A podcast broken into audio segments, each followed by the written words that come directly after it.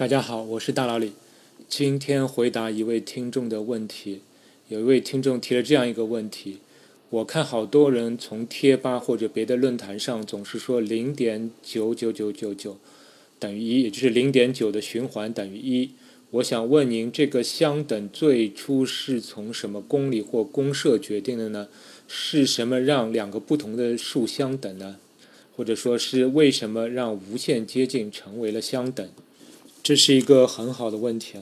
其实我小时候第一次看到这个结论的时候，我也是花了相当长的一段时间，我才最终接受了这样一个事实。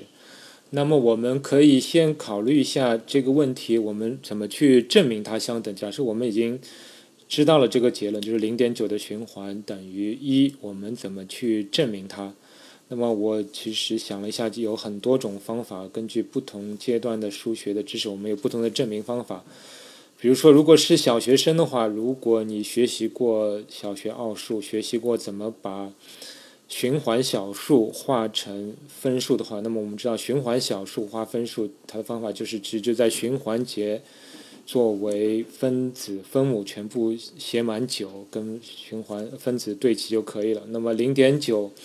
循环你写成分数的话，那么当然就是九分之九，那么当然就等于一了。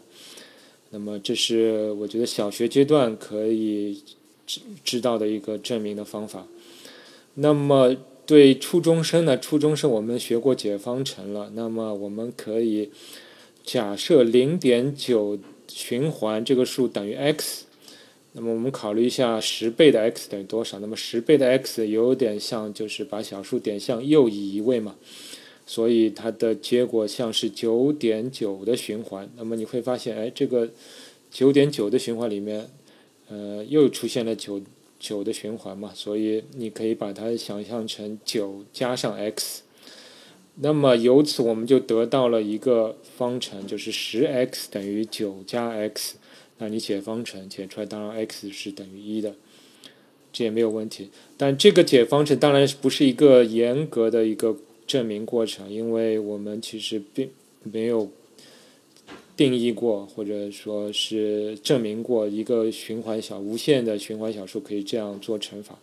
但是从这个排方程的过程中，我们也会发现一个很重要的有关无穷。长的数字序列的一个特点，就是从无穷长的数字里面，你去拿走有限的一部分，它剩下的部分很可能还是自己。也就是说，无穷大的东西里面，往往就是你拿走它的一部分，那剩下的还会有自身。这是与我们平时的这个主直观的想象是有冲突、有矛盾的。这也是为什么我们不能很好的去理解有关无穷的概念的一个。嗯，问题的所在，但这是有有关无穷的一个很重要的特征，就是说，对一个无穷来说，你取走它有限的一部分，它剩下的肯定还是无穷的，甚至于很多情况下，无穷里面，你拿走无穷多的部分，剩下的可能还是有无穷多的部分。那么我们再看高中生的方法吧，高中阶段数学的话，证明零点九等于一就比较科学一点的方法了，那就是等比数列。求和，那么零点九的循环，如果我们把它拆成若干个小数相加，有限的小数相加，那么你可以把它想象成是零点九加零点零九加零点零零九等等，啊，每一个小数都是比前面呃再多加一个零，那么这样就构成了一个等比数列，并且它的。公比是十分之一，也就是小于一的。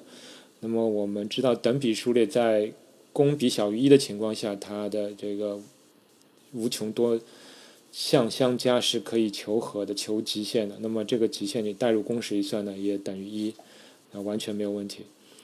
那么以上三种方法呢，就是不同阶段的数学方法中，你呃数学阶段学习阶段中可以用的证明零点九等于一的。这样一个方法，当然这三个方法你可能认为都不太严谨。那其实，呃，还有一种方法吧，其实它也不涉及到任何学习阶段了。那么它可能是更为严谨的一个方法，就是可以用反证法。那么如果我们假设零点九循环是小于一的，那么也就意味着一减去零点九的循环，它会等于一个正数。那么一个正数，也就是意味着它的小数点之后，无论多远，那么总会在一个有限的位置之后，它出现一个大于零的数字，对吧？也就是说，一减去零点九的循环，应该会等于零点零零零多少？不不管多少个零之后，后面总会出现一个大于零的数字。那么其实如果这这一点是成立的话，那么其实你把零点九循环去加上。那个数字的话，那么它肯定会大于一的，而不会是等于一，所以就产生了矛盾。对，这是一种反证法。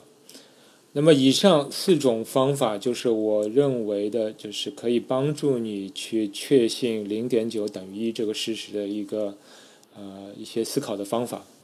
那么从以上这些证明方法中，我们也能看出来，其实零点九循环等于一。这个结论并不是什么定义或者公理来规定的，它其实就是一个可以被证明的一个结论。这个结论为什么看上去是有点难以理解呢？其实还是源自于我们人对无穷这个概念的理解的局限性，因为我们其实并没有任何人能够真正的去想象无穷是个什么样的东西。我们生活的世界感受到的。事物永远是有限的、有穷的。其实这个问题有点像芝诺悖论。芝诺悖论其中一个是说，人永远走不完一段路嘛，因为你走完一段路，你永远需要先走完它的一半，那么一半它还有一半。那么这个零点九循环，你可以认为就是人走不完一段路，是因为人要走完一段路，你必须先走完百分之九十的路。